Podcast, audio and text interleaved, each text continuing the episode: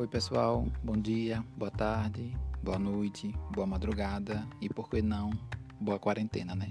Vertical e aqueles que fazem também horizontal. É, eu decidi gravar esse podcast aqui para falar um pouquinho é, mais direcionado ao pessoal do terceiro ano, né, que está um pouco ansioso é, com relação à data do Enem, né, as possibilidades.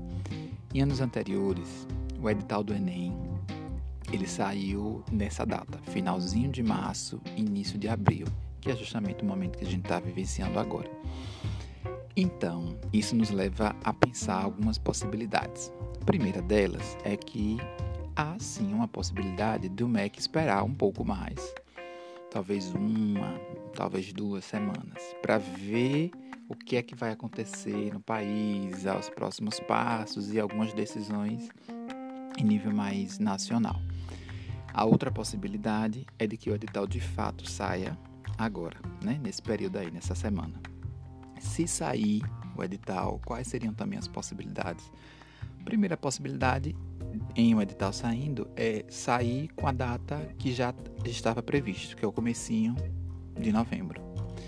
Pode sair já com alteração, já jogando para dezembro, que é um cenário que já foi discutido em Brasília é, essa semana com, as, com os sistemas estaduais, com, as, com a rede privada, até envolvendo outros ministérios. E há também uma possibilidade aqui do edital não vir com data. Essa é praticamente nula, remota, que ninguém vai lançar um edital sem nenhuma perspectiva. Né? Isso vai criar uma ansiedade, uma balbúrdia que não vale a pena. Então, as duas possibilidades mais reais são esperar mais um pouquinho ou sair com a data de novembro ou já dezembro, sendo que novembro é, para o momento, eu acho que é, é o mais provável, já indicando que se houver necessidade, altera. Isso deixa a galera um pouco ansiosa, né, por conta das aulas, suspensão, né, não está tendo esse contato com as escolas e tal. É, mas eu queria aqui refletir com vocês alguma, algumas coisas.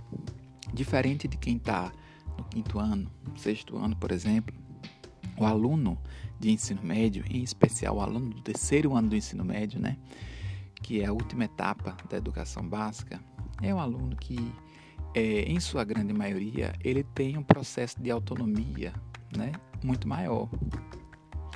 É, então vamos olhar para as possibilidades, né, para as potencialidades. O que é que vocês têm à mão de vocês aí para poder utilizar como recurso positivo e, e auxiliar vocês na tomada de decisão? É, hoje vocês têm muito mais recurso, vocês já são autônomos, vocês já têm, muitos de vocês têm, têm acesso né, a muitos serviços e vários sites também abriram o acesso. É, isso indica que é, a seguinte reflexão: está todo mundo utilizando todas essas ferramentas a seu favor, né? Você precisa ter o compromisso também com a sua formação. A escola não está funcionando, as redes não estão funcionando, quer dizer, precariamente, né? Algumas com acesso remoto. Mas isso não quer dizer que você também não possa dar o seu pontapé. Você tem o seu grau de autonomia também, você sabe quais são as matérias em que você é, não, não, desenvolveu muito bem, você sabe o curso que você quer fazer, você sabe para o curso que você quer fazer quais são as matérias de peso. Então, é, não exclua você desse processo, não. Coloque, se coloque no centro também do processo de decisão e assuma também a responsabilidade do, do seu futuro, do seu processo também, né? Ah, professor, mas está ruim para mim, está difícil, está complicado. É, eu sei, está complicado, mas está complicado também para todo mundo, não é só para você não, certo? Mesmo aquele que é classe média, é, também não está um cenário de maravilhas. Talvez não esteja tão ruim quanto o seu, mas também não está legal não. É difícil a gente mensurar aqui né, dificuldades, sofrimentos, porque também é uma questão de, de percepção, né? É, imagine que quem está na classe média, a mãe também está em casa, o pai está em casa fazendo trabalho remoto, o irmão está em casa. É, não é uma situação muito legal não, né? Para ajudar, vamos combinar aqui. Então eu queria pactuar com vocês aqui é, alguns compromissos. Na verdade, são quatro compromissos. Vocês vão lembrar porque são quatro As. A da primeira letra do alfabeto aí. O primeiro A é ativação. Então, todo dia, assim que você acordar, você precisa ativar o seu modo compromisso. E como é que você vai ativar o seu modo compromisso? Sabendo exatamente o que é que você vai estudar naquele dia. Quais as matérias que você vai dar prioridade? Qual o conteúdo que você vai estudar?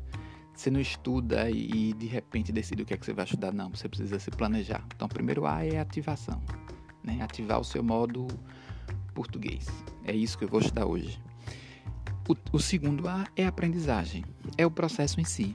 É sentar, se comprometer, estudar, cumprir o horário, cumprir o planejamento e executar o que tem que ser feito.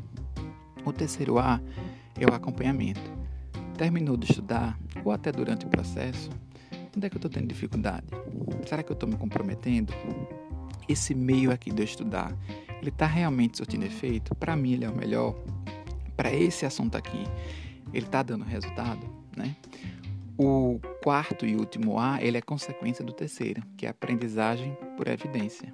A partir do momento que você vai percebendo o seu processo, é preciso que você tenha esse, essa autoavaliação e pense a partir das evidências, onde foi que eu rendi mais? Foi de manhã? Foi de tarde? Com essa matéria aqui, eu rendo melhor estudando de manhã, de tarde. Quando eu misturo é, matérias, fica melhor, fica pior. Quando eu estudo matérias afins, fica melhor, fica pior.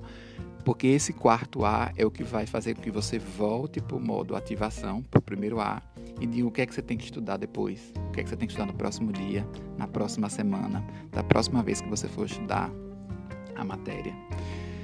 É, e isso vai, vai facilitar muito né, o processo de vocês. Né? E, então é isso, assumam um compromisso também com a formação de vocês, continuem, persistam, porque é isso, vamos aguardar aí né, entre essa semana e, e semana que vem, mas não se desesperem. Se vocês tiverem esse compromisso, tiverem essa responsabilidade, assumirem pactuar isso com vocês, e aí chame o tutor de vocês, peça ajuda para eles também. A data em si do Enem, ela não vai trazer muita ansiedade não. Você precisa estar comprometido com o processo. A data, ela vai ser é, uma parte desse processo, né? Então é isso. Nossa conversa de hoje. Bom dia, boa tarde, boa noite, boa madrugada, boa quarentena, vertical e horizontal.